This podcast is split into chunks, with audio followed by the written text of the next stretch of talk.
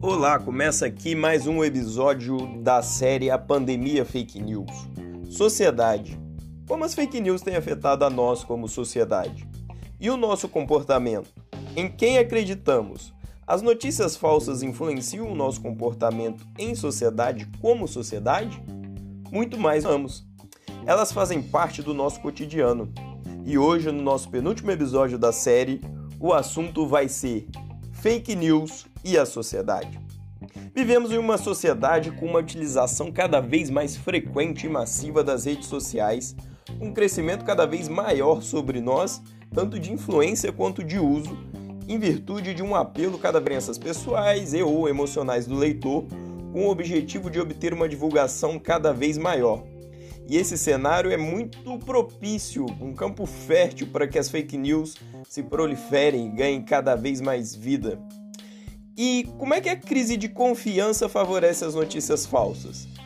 Repare, não são só as crises de confiança, não. Podemos atribuir isso, o crescimento das fake news, a quatro fatores: descentralização das informações, polarização política, crise de confiança nas instituições e o crescimento de um pensamento individualista. Vamos falar agora sobre a crise de confiança. As instituições políticas, de um modo geral em todo o mundo, passam por uma crise de confiança sem precedentes em virtude de vários fatores, e por isso presenciamos o avanço de ideias radicais em vários cantos do planeta. E como consequência, essa crise acarreta no aumento e avanço da polarização política. Estamos vivendo isso no Brasil, não concorda? E a sociedade está se dividindo entre dois pensamentos extremos. Esse cenário vai se agravando com as redes sociais, porque seus usuários acabam conquistando um espaço de exposição de suas ideias e interesses próprios em que há sempre a predominância dos meus gostos, dos seus gostos, fortalecendo cada vez mais um comportamento individualista. Ou seja, as redes sociais acabaram se transformando em uma ferramenta da sociedade de livre manifestação da posição política, com liberdade total, sem nenhum precedente antes visto na nossa história, e de ataque ao pensamento contrário. Esse é o contexto ideal para as fake news prosperarem. E você sabia que já existe classificação para as fake news? Isso mesmo. Elas podem ser divididas em sete grupos: conteúdo fabricado, conteúdo manipulado, conteúdo impostor, falso contexto, conteúdo enganador, falsa conexão, sátira ou paródia. Lembrando que todas as fontes que levaram a escrever e está falando isso para vocês estão lá no blog, blogdoperes.com.br. Mencionadas acima, em todos há alguma influência na sociedade. No conteúdo fabricado, há apresentação de notícia totalmente falsa ao leitor. No conteúdo manipulado, acontece a manipulação de uma informação verdadeira para algo falso. No conteúdo impostor, o autor coloca a utilização falsa de fontes verídicas para dar credibilidade ao material. No conteúdo falso, o que é verdadeiro é compartilhado em um falso contexto. No conteúdo enganador, a utilização de maneira enganosa de uma informação visando prejudicar um tema ou indivíduo na falsa conexão.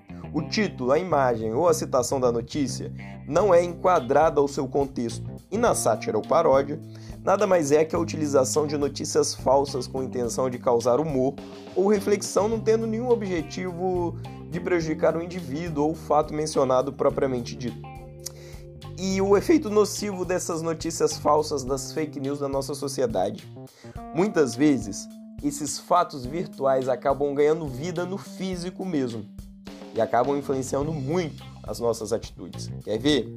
Em 2016, ocorreu um caso de um grande exemplo de como as notícias falsas podem influenciar o comportamento de fatos objetivos e propriamente dito. É o caso ocorrido durante as eleições presidenciais de 2016 e que ficou conhecido como Pizzagate. A partir do Deep Web, o submundo da internet, os apoiadores do então candidato Donald Trump do Partido Republicano, atenção, não há nenhuma comprovação que membros da campanha e que o atual presidente sabia disso durante aquele pleito. E a partir de fóruns, esses apoiadores, através de interpretações de documentos vazados pelo Wikileaks no início de 2016, eles espalharam boatos de que a candidata à presidência democrata Hillary Clinton seria a líder de uma rede de prostituição e tráfico infantil e que os abusos ocorreriam no porão de uma pizzaria chamada Comet Ping Pong, localizada em Washington, na capital americana. Rapidamente, o boato ganhou as redes sociais como o Facebook e o Twitter, se espalhando de uma forma gigantesca, que resultou em investigações que foram conduzidas pela polícia local e por jornais tradicionais como o The New York Times, além de investigações amadoras conduzidas por populares indignados com o que estaria acontecendo. E no Brasil, os boatos virtuais também passam para o físico. No primeiro episódio da série, não sei se você se lembra, já foi citado sobre o caso da mulher morta no Guarujá, no interior de São Paulo.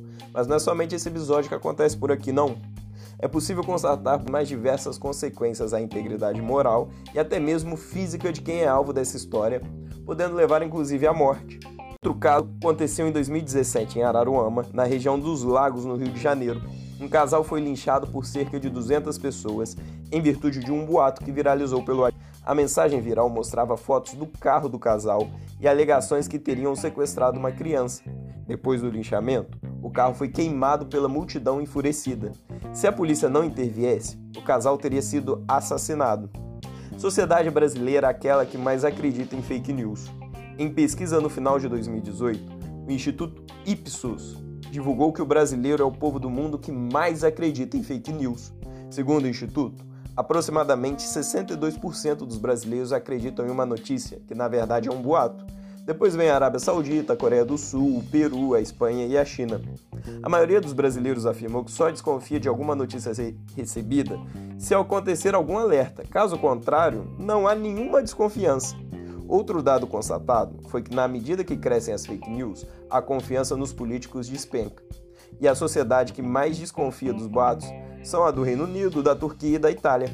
E até semana que vem, no último episódio, que vamos falar sobre as deepfake.